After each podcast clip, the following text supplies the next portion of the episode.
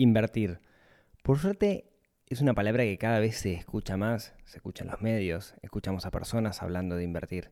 Pero tenemos que tener en cuenta algo, algo que es sumamente importante cuando hablamos de inversiones, que la inversión tiene que tener un sentido. ¿A qué me refiero? De eso vamos a hablar en este episodio. Un, dos, tres, cuatro.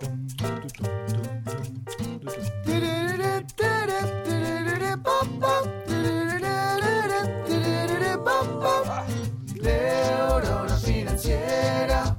Neurona financiera. Neurona financiera. Neurona financiera.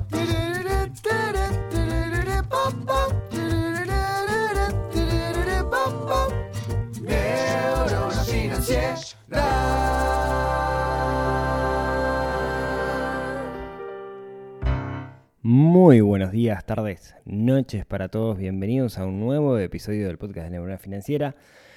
Mi nombre es Rodrigo y como cada miércoles los voy a acompañar durante un ratito para charlar de algo que por ahí está relacionado con dinero, porque tenemos que despertar esa neurona financiera que tenemos un poquito dormida, porque la vida es demasiado corta como para sufrir por dinero, así que de eso se trata esto.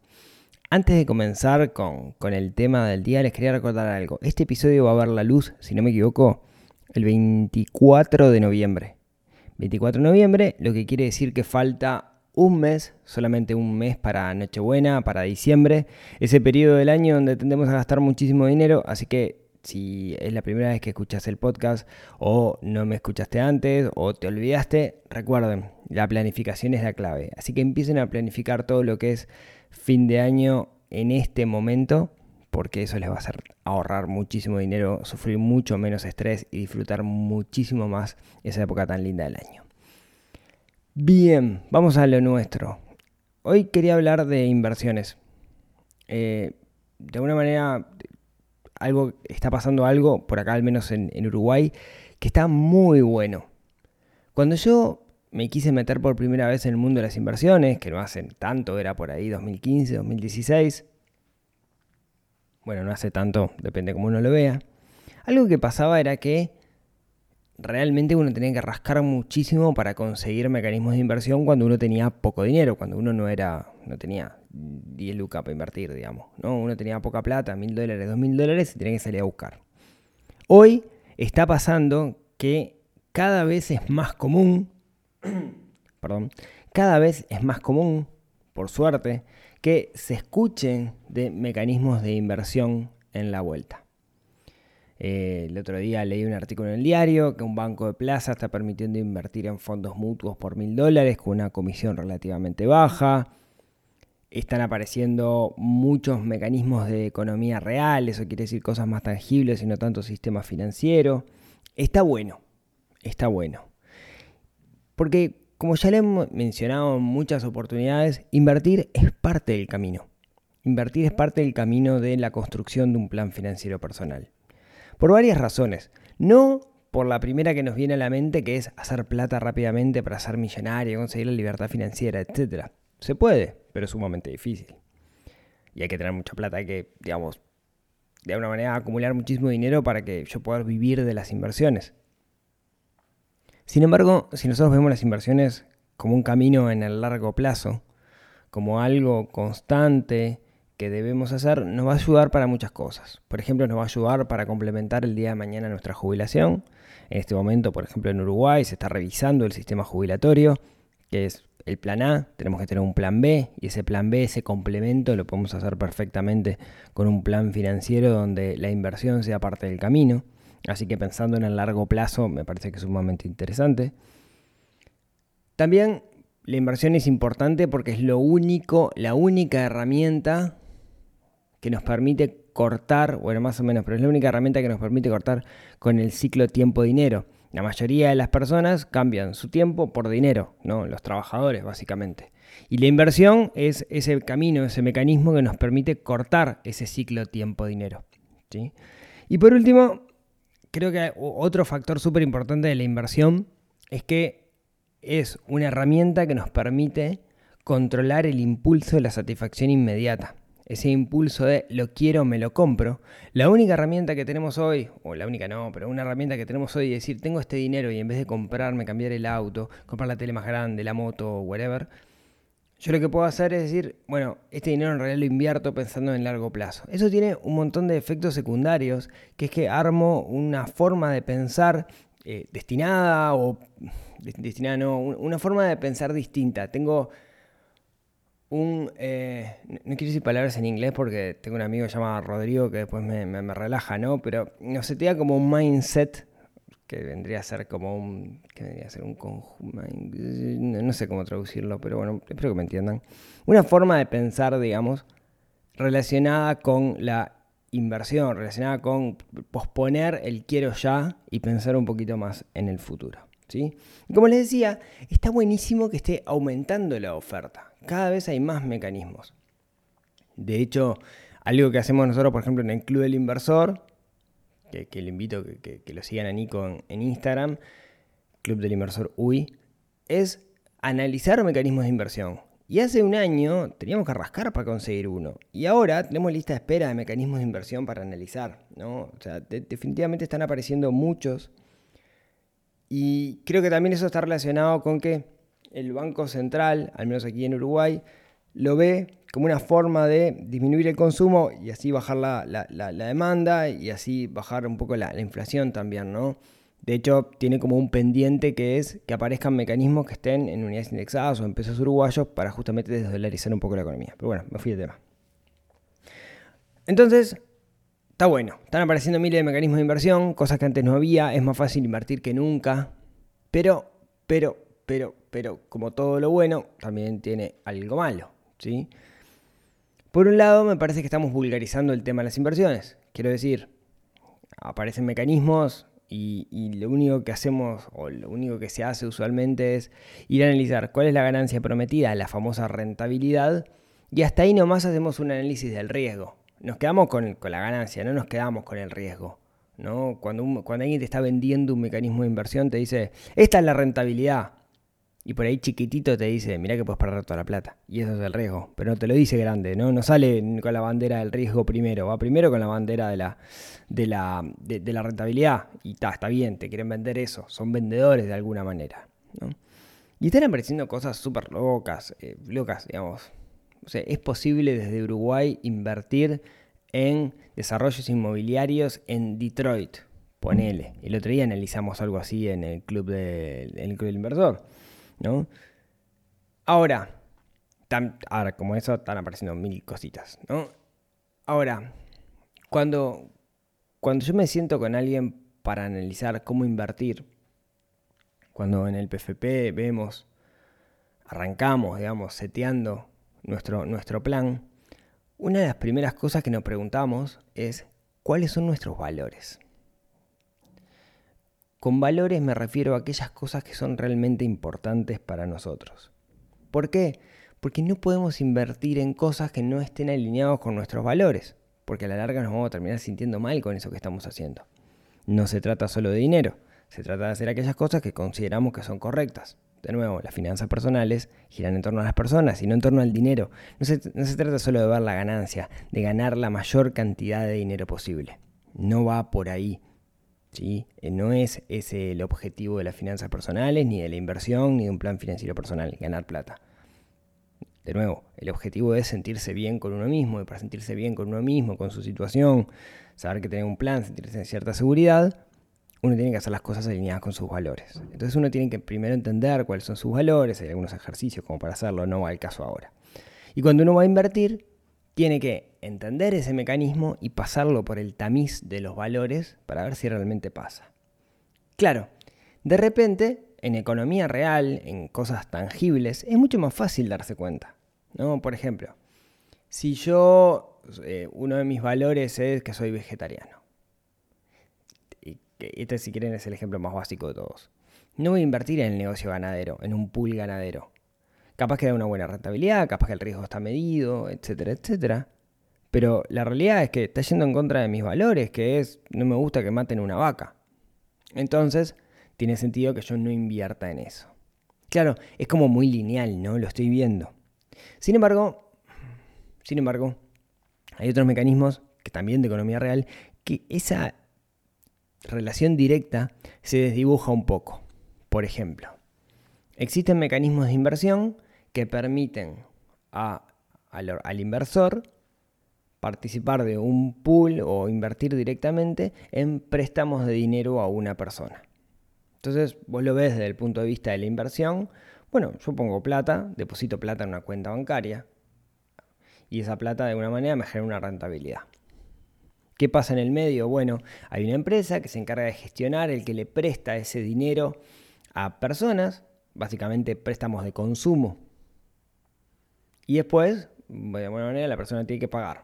Bueno, y ahí es donde uno debería empezar a hacerse preguntas, ¿no? Y decir, che, pero estas personas, ¿cómo, cómo se evalúa realmente que, que puedan pagar? ¿Analizan realmente que entienden las condiciones del préstamo o de alguna manera están abusando, digamos, de que no lo entienden? ¿A qué estrato social están dirigidos? ¿Trabajadores? Eh, gente de clase media? ¿Gente de clase baja? ¿No? Eh, ¿Qué pasa si las personas no pueden pagar? ¿Cómo se le exige el pago? ¿Se le exige o no se le exige? Y, puede pasar que cuando respondamos esas preguntas, eso no esté alineado con nuestros valores. Para, acá hago un paréntesis importante. Nadie puede juzgar los valores de una persona. O sea, tus valores son tus valores. Es lo que vos está bien y lo que vos está mal.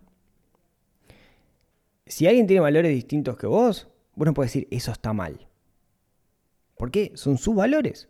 Y están relacionados con cómo creció, con cómo aprendió, con qué se le enseña. Entonces, acá no se trata de decir, ay, mira lo que hace fulano, mira lo que hace Mengano. Acá se trata de lo que hacemos nosotros para nosotros mismos. ¿sí? Saber que estamos haciendo las cosas correctas, alineados con nuestros, con nuestros valores. Entonces, cierro paréntesis, ¿no? Si yo no estoy de acuerdo con los préstamos de consumo, no estoy de acuerdo con que eh, la persecución que se le hace a las personas para que paguen cuando no pueden pagar, etcétera, etcétera, quizás no debería invertir en este tipo de cosas. Pero tengo que rascar un poquito para entender qué es lo que estoy haciendo cuando pongo la plata. Esa es mi obligación. Nadie lo va a hacer por mí. No me van a vender eso. Cuando me van a vender el mecanismo de inversión, me van a decir, esto es divino, está genial, mira la rentabilidad que te da, asegurada, zaraza, zaraza. No todo se trata de dinero. Si quieren un ejemplo más claro de esto, son aquellas empresas que eh, de alguna manera trabajan con hipotecas. Yo pongo plata a una empresa, esa empresa busca a alguien que necesite hipotecar su casa, es un negocio totalmente mm, válido y, legal y no sé qué, se hipoteca y, y me tiene que pagar a mí la, la renta, digamos, ¿no? Y el que está en el medio, digamos, la empresa cobra una comisión por, por algo que hacen, el- por, por buscar el cliente, por hacer la gestión administrativa, etcétera, etcétera, ¿no? Ahora, yo tengo que tener claro qué pasa si la persona no puede pagar la casa. Bueno, se la van a rematar y ahí me va a tocar mi parte. Ahora, ¿estoy dispuesto a que eventualmente dejen una familia en la calle? Bueno, entonces si no estoy dispuesto quizás no debería invertir en eso. O debería rascar un poquito para ver, no sé, capaz que si el campo, si, si lo que se está hipotecando es el campo, que es la segunda propiedad de un empresario extranjero que no puede acceder al sistema financiero, etcétera, etcétera, bueno, capaz que ahí no me jode tanto porque no lo voy a dejar ahí en la calle. No, tampoco es blanco y negro. Pero lo que voy es que tengo como esa obligación de entender en qué estoy invirtiendo. Y como decía, la, la economía real es súper sencillo. ¿Sí? Es súper fácil, bueno, súper sencillo, más o menos, pero es fácil entenderlo, digamos. Vos ves lo que hay del otro lado. Ahora, ¿qué pasa en el sistema financiero? Como ustedes, yo, ya les he comentado en varias oportunidades, yo soy más fan del sistema financiero en el largo plazo, una metodología de inversión muy eh, desatendida y largoplacista, en el cual no le dedico mi tiempo más que rebalanceo portafolio mensualmente, o sea, le dedico un par de horas a la semana y no mucho más, al perdón, a la semana, al mes y no, mucho más, ni siquiera lo estoy mirando mucho, ¿sí? Pero está bien, el sistema financiero está buenazo, lo que quieras, ponele. Capaz que la rentabilidad es menor, pero estamos pensando en largo plazo, no le tengo que dedicar el tiempo. Pero, ¿cómo, cómo, cómo juega esto de los valores? Yo qué sé en qué estoy invirtiendo. Estoy invirtiendo en un ETF que son las 500 empresas más grandes de Estados Unidos. ¿Y cómo sé yo qué hacen esas 500 empresas? ¿no? Dentro del sistema financiero hay algunos mecanismos que justamente nuclean, nuclean eh, em- em- empresas que tienen ciertas características, ¿no? Por ejemplo, eh, hay algo que llaman los fondos green o los ETF green, que son empresas que eh, de alguna manera están relacionados con energías limpias. Entonces, por un lado, digamos, esto toda la parte especulativa de que yo puedo pensar de que las energías limpias van a ser el boom el día de mañana, entonces invierto en eso porque sé que eso va a despegar, ¿no? Ahí estoy especulando en cierto sentido. Pero por otro lado, parte de la base que puede estar ligado con un valor mío, que es la ecología, que es eh, las energías limpias, etcétera, etcétera, ¿no? Está buenazo. Ahora, cuando son así bien verticales, cuando son bien específicos, está, queda claro. Pero, ¿qué pasa cuando no lo son? ¿no? ¿Qué pasa cuando, cuando son ETF? ¿Se acuerdan que el, ETF, ahí abro paréntesis, el ETF era una ponderación de distintos elementos financieros? ¿no? O sea, yo en vez de comprar una acción, que es un pedacito de una empresa, lo que hago es poder comprar muchas acciones ponderadas, quiere decir metidas adentro de un único instrumento que es un ETF por ejemplo, el SPY 500, que son las 500 empresas más grandes de Estados Unidos. ¿sí? El ETF puede tener adentro cualquier otra cosa en realidad, pero, pero básicamente lo que hace es subo un nivel, el grado de complejidad de entender qué es lo que estoy haciendo. Porque yo no me voy a poner a analizar las 500 empresas más grandes de Estados Unidos, qué es lo que hacen, no voy a leer sus reportes para ver eh, con respecto a mis valores si está alineado o no está alineado qué sé, Tesla, ponele, ¿no? Puedo decir algo. No, no, voy a poner ejemplo Apple, ¿no? Que está ahí, el seguro está en el SPY 500 Apple. Apple. Eh, me encanta la marca, lo que quieras, zaraza, zaraza, pero, por ejemplo, Apple. Eh, si para mí es importante, no sé, eh, la ecología. ¿Apple hace algo relacionado con la ecología? O, o, o, todo lo contrario, digamos. Capaz que contamina mansalva. Y es difícil saberlo. Bueno, y acá viene la buena noticia esto no es un invento mío, digamos, no es una preocupación que yo traigo arriba de la mesa, esto de, de, invertir con sentido, sino es algo de lo cual se está hablando. Y entonces, lo que están haciendo los brokers, el broker es el que está en el medio entre la empresa y el consumidor, quien quiere comprar la acción, lo que están haciendo los brokers es de alguna manera preguntarme a mí cuáles son mis valores. Y después, en función de información del mercado, de alguna empresa, decirme si o cuál es la nota de mi portafolio en función de mis valores. ¿A qué me refiero? Por ejemplo, eh, Interactive Broker, que es la plataforma donde, donde yo suelo operar, ¿no? Eh, pero supongo que todas tienen más o menos igual, desconozco, pero supongo que todas más o menos deben tener algo por el estilo. Cuando uno se va a crear la cuenta, te empieza a hacer unas preguntas para intentar determinar qué es importante para vos. Entonces voy a listarle las preguntas que, que te hace. Te dice, para vos esto es, no, es importante, es importante o es muy importante, ¿no? Básicamente tres niveles. Te dice, ¿qué te parece a vos la igualdad de género? Para vos, ¿es importante o no es importante? ¿Qué te parece a vos que eh, con respecto a cómo la empresa aporta a la comunidad? Acá se refiere, digamos, no sé, si viene una empresa y se instala en el Amazonas, que, que, haga pelota a los nativos que viven ahí, ¿no? Ese tipo de cosas. ¿Qué tan importante es para vos la vida de los océanos? ¿Qué tan importante vos es la ecología? ¿Qué tan importante es para vos la transparencia dentro de una empresa y la ética? ¿Qué tan importante es para vos el cuidado de la tierra? ¿Qué tan importante es para vos la sustentabilidad? ¿Qué tan importante es para, para vos la igualdad racial, la seguridad con respecto al consumidor? ¿Qué tan importante es el cuidado del agua? ¿El liderazgo ético? Y qué tan importante es para vos que haya políticas de igualdad para la comunidad LGTB. Y no solo eso, ¿no? Te hace como esas preguntas.